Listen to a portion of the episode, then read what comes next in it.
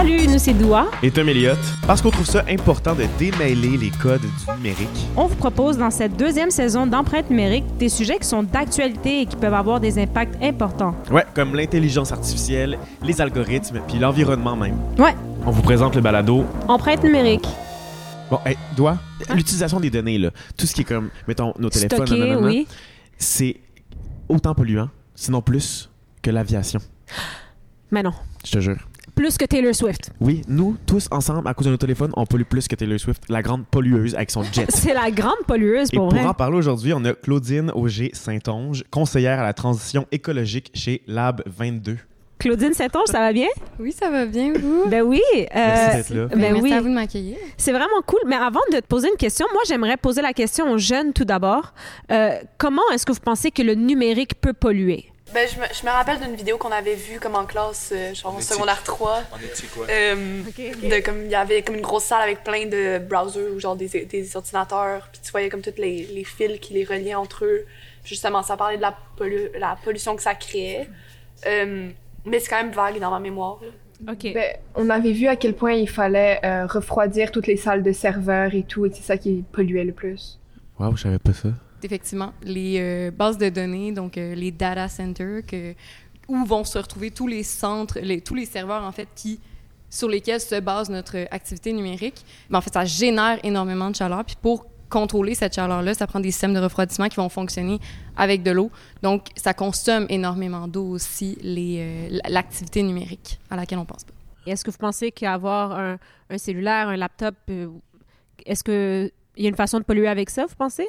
De quelle façon? Ben, je pense que c'est vraiment pas biodégradable. là. Les, tous le- les matériaux qui vont dans un cellulaire, c'est ça reste très très longtemps, là, c'est sûr. Puis c'est pas toujours réutilisable du tout, donc c'est ça. Puis aussi avec la surconsommation des appareils électroniques, euh, on veut toujours le nouveau qui sort, euh, ça aide pas non plus. Est-ce qu'on a des gens ici qui sont un peu dans cette euh, vague-là de? Mais C'est mon, mon premier téléphone à vie, j'ai décidé de prendre le 15. Ça, je me suis dit, c'est nouveau, celui qui va marcher le mieux. J'ai une confession à faire. Oui. J'ai honte. Mais à un moment donné, j'étais tanné de mon téléphone. Puis il y avait une craque. Puis je l'ai un peu échappé plus fort qui aurait pu tomber à terre pour qu'il casse plus. Puis que j'en ai un nouveau. Non, mais c'est ça, c'est ça. je suis est. vraiment pas fier. Je l'ai jamais refait depuis. Maintenant, j'achète des protecteurs. Mais... Donc, euh, j'étais j'étais pas très conscient là, de, de l'impact que ça pouvait avoir environnementalement, mais on n'en parle peut-être pas assez, justement. Oui. Si, mettons, je vous dis sobriété numérique, qu'est-ce que vous diriez? Je pense avec modération. Fait que je dirais que sobriété numérique, c'est comme utiliser les, les écrans ou genre l'électronique très, très peu, genre, au point de pas en devenir addict. Ouais, ben modération, c'est vraiment, c'est exactement le bon mot en fait. C'est une démarche euh, dans laquelle on va essayer de modérer, on va essayer d'être, euh, de, faire preuve de dis- discernement en fait dans notre usage des technologies numériques pour en réduire les impacts euh, néfastes, particulièrement du point de vue de l'environnement. Mais ça peut aller jusqu'à aussi toucher tous les effets néfastes plus du point de vue de la santé mentale, santé physique. Mais sobriété numérique, très traditionnellement, disons, va faire référence à l'impact environnemental. Comment on peut pratiquer la sobriété numérique? Est-ce que vous, vous avez vos parents, par exemple, qui gèrent un peu votre temps d'écran ou...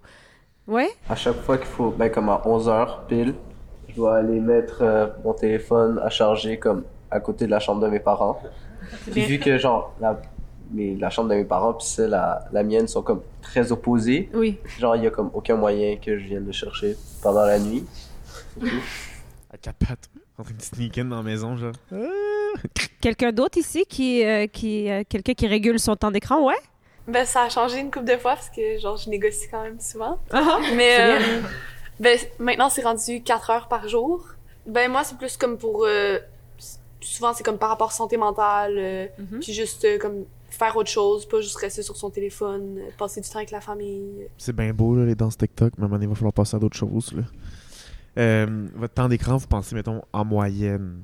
Il y en a qui rient, je veux savoir. Hmm, Ben, mettons, dans une journée d'école, ça, ça peut vraiment pas être pire, surtout si je travaille après l'école en plus, ça peut être comme peut-être deux heures par jour, trois heures. Euh, mais mettons, dans une journée d'été où j'ai vraiment rien à faire, ça peut monter comme jusqu'à 8 ou 9, là.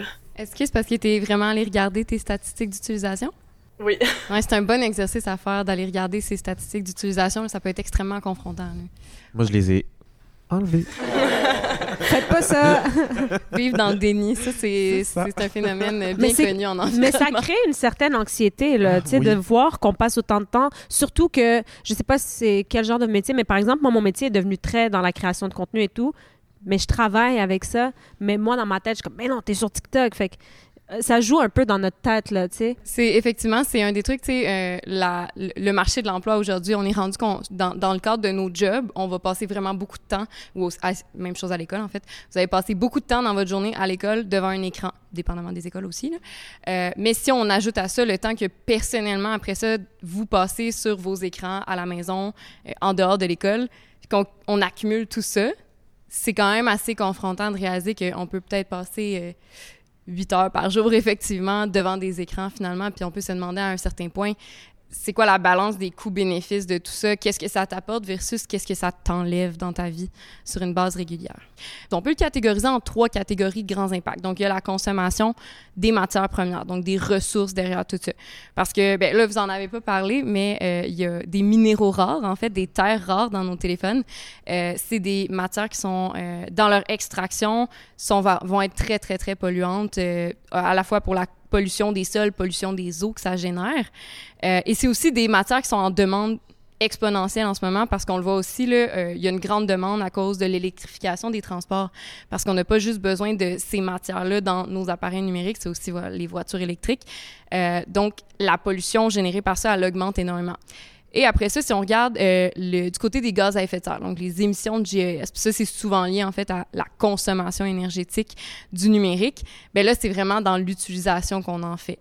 Donc, l'utilisation qu'on en fait à tous les jours, parce qu'il y a cette idée-là que c'est immatériel, en fait, notre empreinte numérique. Mais parce qu'on avait l'impression que c'était mieux que le papier. Ah mon dieu, faut, faut éliminer le papier, faut éliminer le papier. On fait... Puis là, finalement, on se rend compte que ça a un impact qui est comme quasiment similaire ou? Ben, si en plus on met pas en place des, des pratiques de sobriété numérique, c'est pas mieux. Tu sais, on fait juste déplacer le problème ailleurs. Et après ça, ben il y a tout ce qui est gestion des déchets. Donc, euh, c'est des déchets dangereux. Vous pouvez pas mettre un vieux téléphone dans la poubelle comme si c'était un sac de chips. Euh, ça, ça va générer une pollution vraiment énorme si c'est pas traité de la bonne façon. Après ça, c'est sûr que, bon, on peut parler d'une autre catégorie, un autre phénomène euh, par rapport à notre l'empreinte numérique. Euh, c'est l'obsolescence programmée. Est-ce que vous avez déjà entendu parler? Ah, Je pense que c'est comme, Je crois que au fil du temps, je pense que comme la compagnie d'un électronique va comme graduellement le faire de moins en moins fonctionnant pour genre nous forcer à acheter comme le nouveau pour que ça marche mieux. C'est vrai que la sécheuse à ma mère, elle a duré genre 25 ans. Hein? Puis euh, de peine et de misère, et là, maintenant, la mienne, que- qui est tout neuve, après trois ans, j'ai dû euh, faire changer des affaires dessus. Est-ce que c'est voulu, ça? Ça existe, Ben, non? ouais. C'est pas un mythe? C'est ça. L'obsolescence programmée, on dirait que ça, ça sonne un peu pas loin euh, de la théorie du complot, mais c'est réellement un phénomène, Ouais. euh, en fait, euh, qui est très lié à la société de surconsommation, où on va voir, en fait, que euh, les, les entreprises vont mettre sur le marché des produits dont la durée de vie a été délibérément réduite par différentes façons. Fait que là, tu as l'obsolescence programmée technique, c'est-à-dire que dans la façon de concevoir ton produit, tu vas faire en sorte qu'il n'est pas réparable parce que toutes les, toutes les parties du produit sont toutes soudées ensemble. Tu peux pas le défaire, fait que tu peux pas aller remplacer une composante qui est brisée, par exemple. Fait que là, il n'est pas réparable. Il y a d'autres pratiques comme le fait que tu vas choisir délibérément d'utiliser des matériaux de moindre qualité qui vont faire en sorte que ça va durer moins longtemps. Euh, fait que ça, c'est vraiment de l'obsolescence technique. Ouais. La deuxième, c'est l'obsolescence euh, programmée esthétique ou psychologique. Est-ce que vous savez ce que ça veut dire, ça, de l'obsolescence esthétique? Ben, honnêtement, je crois que ça va vraiment avec euh, des histoires de ah le nouveau il est dépassé et tout, Ouais. que c'est revenu à la mode maintenant un autre et du coup c'est juste la surconsommation. Est-ce que c'est vrai? Euh, oui, c'est exactement ça. Ben, Est-ce que ça vous est déjà arrivé, en fait, de changer d'appareil alors que votre ancien appareil fonctionnait encore? Non. Ben oui. Malheureusement, absolument. Moi, euh, je, après trois ans, j'ai l'impression que je me tanne parce que le nouveau modèle est à la mode, mais... euh, Il y a une caméra de plus. euh, exact. les bordures noires autour sont plus petites. Et c'est fondamentalement psychologique, dans le sens que ton appareil, il fonctionne encore. Mais là, tu vas dire, non, mais il- il m'en faut vraiment un autre. Il faut vraiment que j'aille le nouveau modèle. Puis là, encore une fois, c'est aussi une responsabilité des entreprises dans les techniques marketing qui sont utilisées pour nous convaincre que le nouveau produit est donc meilleur. Puis Est-ce que si on peut pas faire confiance, euh, entre guillemets, à ces compagnies-là de vouloir le bien de, de l'environnement et du, du consommateur. Est-ce qu'on peut compter sur le gouvernement? Ben ça c'est intéressant parce que c'est très nouveau en fait dans l'actualité. Je sais pas si vous en avez entendu parler, mais au Québec, euh, en, au mois d'octobre en fait, il y a une nouvelle loi qui a été adoptée par l'Assemblée nationale, la loi 29 pour lutter contre l'obsolescence programmée. Mhm. Je pense qu'on est le deuxième endroit dans le monde qui a adopté une loi à ce de niveau-là parce que c'est très difficile pour les gouvernements d'aller encadrer ce que les entreprises font, mais c'est leur responsabilité de le faire. Euh, fait que ça, c'est un super bon exemple de qu'est-ce que les gouvernements peuvent faire pour aider aussi ben, à réguler ce que les entreprises vont mettre sur le marché puis nous aider à faire des meilleurs choix. Puis après ça, si on pense à d'autres exemples, euh, il y a des indices de durabilité. Fait que la France, par exemple, a créé un indice de durabilité. Fait que sur les produits numériques, les, les appareils technologiques, euh, il va y avoir l'indice, un indice de 0 à 10 pour dire à quel point ce produit-là est durable, recyclable, euh, réparable. Donc, ça permet aussi pour les consommateurs de faire des meilleurs choix. Mais on n'a pas encore ça au Québec. Là, je suis curieux de vous entendre, vous, là, on, on en a beaucoup parlé. Puis il y a sûrement des, des affaires justement qui vous viennent en tête, de trucs que vous pouvez faire individuellement, plus concrètement pour vous aider euh, ou pour À réduire. c'est ça, à réduire votre empreinte. Puis c'est quoi les, les solutions que vous pensez que vous pouvez faire à la maison? Mais Moi, je pense qu'on est rendu à un âge où la plupart d'entre nous travaillent, puis on commence à faire nos choix avec notre argent. Puis je pense que essayer de garder le plus possible nos téléphones qu'on sait qui sont encore fonctionnels, puis de pas se faire influencer nécessairement par euh, la popularité euh, des nouveaux modèles, ça peut déjà être un très bon début. Toi, Vincent, est-ce que tu as une idée de comment on peut faire pour réduire notre euh, pollution numérique? Euh, ben, je trouve qu'il faudrait vraiment, quand, quand on veut acheter un produit, il faudrait qu'on étudie ce produit, s'il est durable, s'il est éco-responsable, est-ce que tu as un chargeur qui va avec pour euh, universel. Il faut vraiment être responsable dans, dans les achats qu'on fait et aussi genre le garder très longtemps pour pas faire des achats inutiles. Blanche, toi, qu'est-ce que tu en penses? Est-ce que tu as une troisième piste de solution? Ben, il y a aussi maintenant, genre, beaucoup de possibilités d'acheter comme seconde main des vêtements. Vraiment. Puis honnêtement, je suis vraiment contente parce que les trois premières choses que vous avez nommées, c'est littéralement trois choses qui concernent vraiment la- le problème à la source, qui est vraiment la production de, de ces appareils-là. Puis Fait que trois solutions pour de, de faire durer, euh, de faire des bons choix de consommation, d'acheter seconde main. 40 de l'empreinte environnementale des appareils numériques, c'est dans leur production. Fait que, que vous nommiez ça en premier, c'est vraiment, vraiment excellent parce que c'est- c'est la base aussi Et au niveau, par exemple, de, de nos données, là, puis... euh, de l'utilisation. oui. Ouais, utilisation. Est-ce que vous, a- vous connaissez des petits trucs pour réduire votre utilisation? Ben, peut-être d'éteindre complètement le téléphone quand on l'utilise pas plutôt que de le laisser en veille. Absolument. Ah, Vraiment. Ah oui. C'est un truc vraiment de base, mais qu'on on n'a pas l'habitude de le faire, même avec nos ordinateurs. Là. Ah ben oui. Absolument.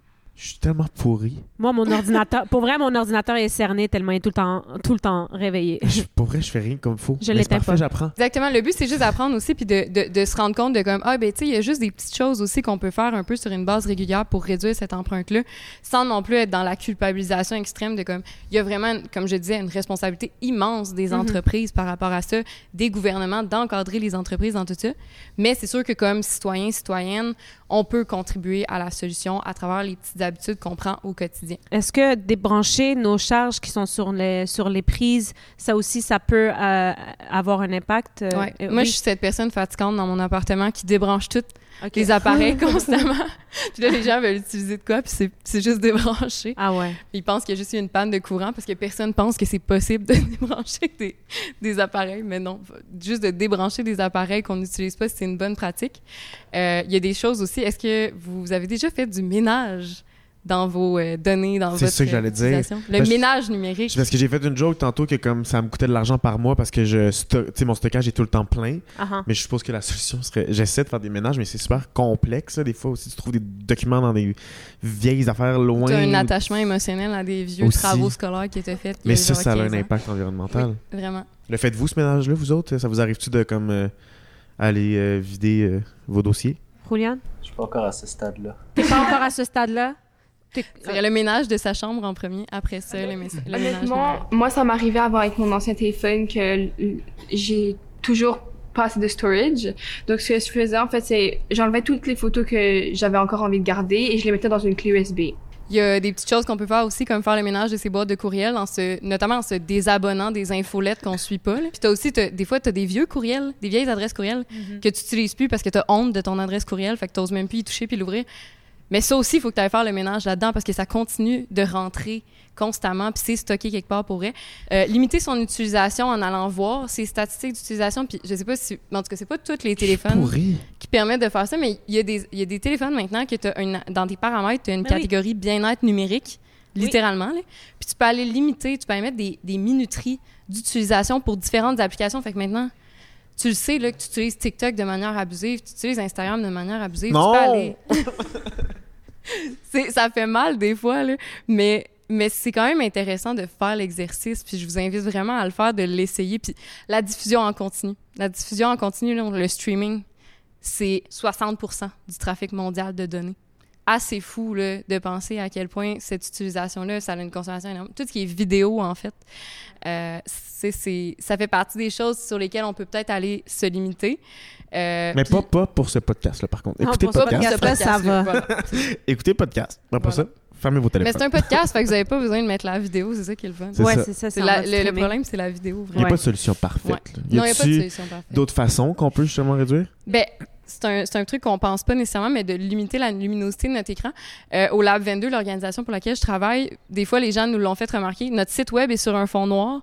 Les présentations qu'on fait dans les écoles sont sur des fonds noirs parce que juste le fait, vous pouvez le faire, vos présentations PowerPoint à l'école, vous mettrez ça sur fond noir, ça réduit la consommation de luminosité de l'écran Ah, et donc la consommation énergétique. absolument. Puis aussi, je suppose que, tu sais, on a parlé de streaming, puis tout ça, les photos, les vidéos. Euh, Je suppose qu'il y a quelque chose avec la résolution. Tu sais, Mettons, on regarde une vidéo YouTube, ça doit prendre plus de données si je la mets en 4K versus le Absolument. 720p. 360. diminuer la résolution. Absolument. C'est des petits trucs comme ça, tu sais, qu'on peut faire sur une base régulière. Puis aussi dans la gestion des déchets. De juste, mettez pas vos anciens téléphones dans la poubelle. On, peut aller les porter, c'est ça? Il y a à des points l'école, d'habitude, euh, oui, il y a des points de dépôt. Même euh, mais dans vos écoles, il y a des endroits où est-ce que vous pouvez aller les porter d'habitude. Gardez en tête qu'en fait, c'est comme deux grandes choses à faire. C'est revoir nos petites pratiques du quotidien. Mais sinon aussi, c'est peut-être une réflexion globale sur notre mode de vie. Puis le, le temps qu'on passe là-dessus. Euh, parce que je pense qu'on est rendu à un point où comme on a de la misère à imaginer nos vies sans. Ben écoute, on a plein de solutions. Je pense que c'est ça, tantôt on se sentait un peu angoissé. Finalement, ben, on sait, il y a plein de choses qu'on peut faire pour améliorer, pour réduire notre empreinte. Merci. Full. C'est tellement pertinent. Merci d'avoir été là. Merci encore, Claudine. Ça fait plaisir.